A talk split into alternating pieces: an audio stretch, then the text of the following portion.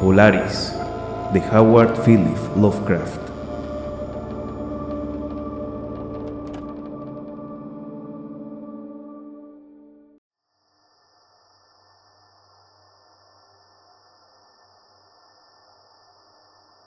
El resplandor de la estrella polar penetra por la ventana norte de mi cámara. Allí brilla durante todas las horas espantosas de negrura y durante el otoño, cuando los vientos del norte gimen y maldicen, y los árboles del pantano con las hojas rojizas susurran cosas en las primeras horas de la madrugada, bajo la luna menguante y cornuda, me siento junto a la ventana y contemplo esa estrella. En lo alto tiembla reluciente Casiopea, hora tras hora, mientras la osa mayor se eleva pesadamente por detrás de esos árboles empapados de vapor que el viento de la noche balancea. Antes de romper el día, Arcturus parpadea rojoso por encima del cementerio de la loma, y la cabellera de Berenice resplandece espectral allá, en el oriente misterioso. Pero la estrella polar sigue mirando con recelo, fijo en el mismo punto de la negra bóveda, parpadeando espantosamente como un ojo insensato y vigilante que pugna por transmitir algún extraño mensaje, aunque no recuerda nada, salvo que un día tuvo un mensaje que transmitir. Sin embargo, cuando el cielo se nubla, consigo conciliar el sueño. Nunca olvidaré la noche de la gran aurora, cuando jugaban sobre el pantano los horribles centellos de la luz demoníaca. Después de los destellos llegaron las nubes y luego el sueño, y bajo una luna menguante y cornuda, vi la ciudad por primera vez. Se asentaba, callada y soñolienta, sobre una meseta que se alzaba en una depresión entre extraños picos. Sus murallas eran de horrible mármol, al igual que sus torres, columnas, cúpulas y pavimentos. En las calles había columnas de mármol en cuya parte superior se alzaban esculpidas imágenes de hombres graves y barbados. El aire era cálido y manso, y en lo alto, apenas a 10 grados del cenit, brillaba vigilante esa estrella polar. Mucho tiempo estuve contemplando la ciudad sin que llegara el día, cuando el rojo aldebarán que parpadea a baja altura sin ponerse, llevaba ya hecho un cuarto de su camino por el horizonte. Vi luz y movimiento en las casas y las calles, formas extrañamente vestidas, a un tiempo nobles y familiares, deambulaban bajo la luna menguante y cornuda. Los hombres hablaban sabiamente en una lengua que yo entendía, si bien era distinta de la que conocía y cuando el rojo Aldebarán hubo recorrido más de la mitad de su trayecto, volvió el silencio y la oscuridad. Al despertar, ya no fui el de antes. Había quedado grabada en mi memoria la visión de la ciudad, y en mi alma había despertado un recuerdo brumoso de cuya naturaleza no estaba entonces seguro.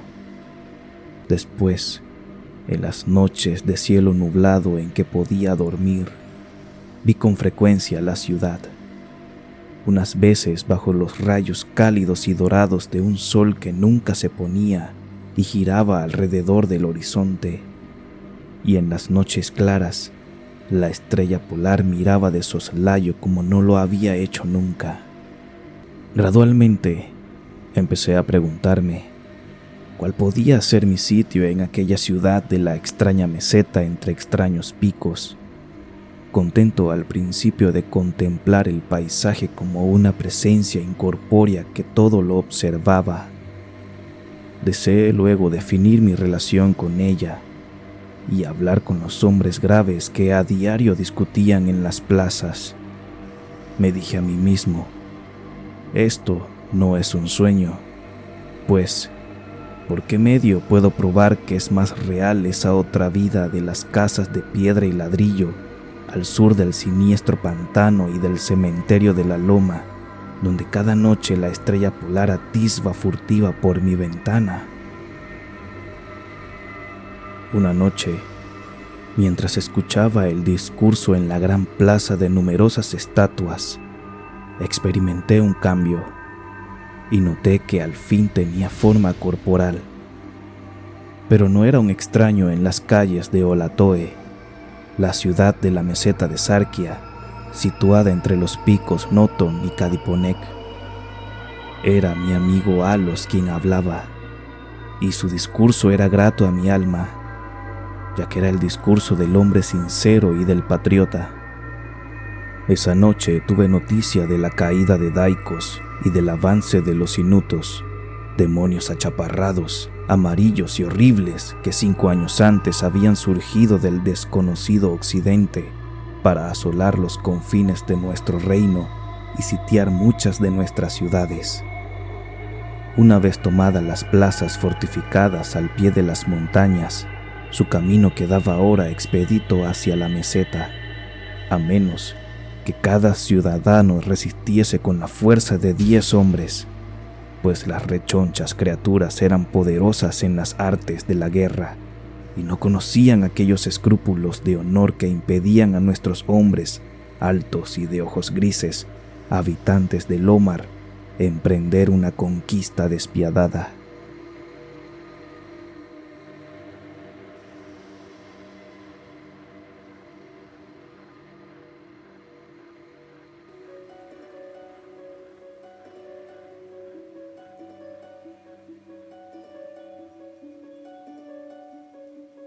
Mi amigo Alos mandaba todas las fuerzas de la meseta, y en él se cifraba la última esperanza de nuestro país. En este momento hablaba de los peligros que había que afrontar, exhortaba a los hombres de Olatoe, los más bravos de los lomarianos, a perpetuar la tradición de sus antepasados, quienes al verse obligados a abandonar Sopna y desplazarse hacia el sur ante el avance de los hielos, nuestros descendientes tendrán que dejar un día las tierras de Lomar. Barrieron gallarda y victoriosamente a los Nopkeks, caníbales velludos y de largos brazos que se oponían a su paso. Alos me había rechazado como guerrero, ya que era débil y propenso a extraños desmayos cuando me sometía a la fatiga y al esfuerzo, pero mis ojos eran los más agudos de la ciudad a pesar de las largas horas que yo dedicaba a cada día al estudio de los manuscritos narcóticos y del saber de los padres vanarianos, de modo que mi amigo, no queriendo condenarme a la inacción, me concedió el penúltimo deber en importancia. Me envió a la atalaya de Tapnen para ser allá de ojos de nuestro ejército, en caso de que los inutos intentasen conquistar la ciudadela por el estrecho paso que hay detrás del pico de Nod y sorprender por allí a la guarnición. Yo debía encender la señal de fuego que advertía a los soldados que aguardaban y salvar la ciudad de su inmediata destrucción. Subí solo a la torre, ya que los hombres fuertes eran todos necesarios abajo en los desfiladeros. Tenía el cerebro dolorosamente embotado por la excitación y el cansancio ya que no había dormido desde hacía muchos días. Pero mi resolución era firme, pues amaba mi tierra natal de Lomar y la marmórea ciudad de Olatoe, situada entre los picos Noton y Kadiponek.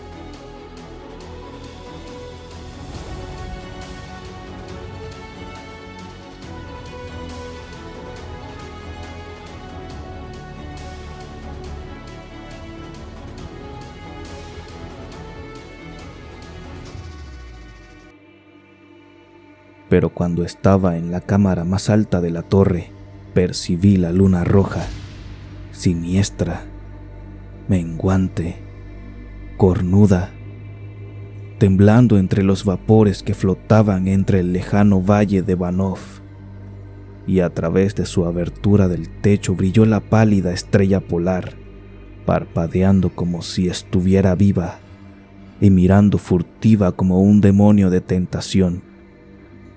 Creo que su espíritu me susurró consejos malvados, sumiéndome en traidora somnolencia, con una rítmica y condenable promesa que repetía una y otra vez. Duerme, vigía, hasta que las esferas giren 26 mil años y yo regrese al lugar donde ahora ardo. Después, otros astros surgirán en el eje de los cielos, astros que sosieguen, astros que bendigan. Solo cuando mi órbita concluya turbará el pasado tu puerta. En vano traté de vencer mi somnolencia, intentando relacionar estas extrañas palabras con alguno de los saberes celestes que yo había aprendido en los manuscritos nacóticos. Mi cabeza pesada y vacilante, se dobló sobre mi pecho, y cuando volví a mirar, fue en un sueño, y la estrella polar sonreía burlonamente a través de una ventana, por encima de los horribles y agitados árboles de un pantano soñado, y aún continúo soñando. En mi vergüenza y desesperación, grito a veces frenéticamente, suplicando a las criaturas soñadas de mi alrededor que me despierten. No vaya a ser que los inutos suban furtivamente por detrás del pico de Noton y tomen la ciudadela por sorpresa. Pero estas criaturas son demonios. Se ríen de mí y me dicen que no sueño. Se burlan mientras duermo. Entre tanto, puede que los enemigos achaparrados y amarillos se estén acercando a nosotros con sigilo. He faltado a mi deber y he traicionado a la marmoria ciudad de Olatoe. He sido desleal a Alos, mi amigo y capitán. Sin embargo, estas sombras de mis sueños se burlan de mí. Dicen que no existe ninguna tierra del Omar salvo en mis nocturnos desvaríos, que en esas regiones donde la estrella polar brilla en lo alto y en donde el rojo aldebarán se arrastra lentamente por el horizonte, no ha habido otra cosa que hielo y nieve durante milenios, ni otros hombres que esas criaturas rechonchas y amarillas marchitas por el frío que se llaman esquimales. Y mientras escribo en mi culpable agonía, frenético por salvar a la ciudad cuyo peligro aumenta a cada instante, y lucho en vano por liberarme de esta pesadilla en la que parece que estoy en una casa de piedra y de ladrillos, al sur de un siniestro pantano y en un cementerio en lo alto de una loma, la estrella polar perversa y monstruosa mora desde la negra bóveda y parpadea horriblemente, como un ojo insensato que pugna por transmitir algún mensaje, aunque no recuerda nada, salvo que un día tuvo un mensaje que transmitir.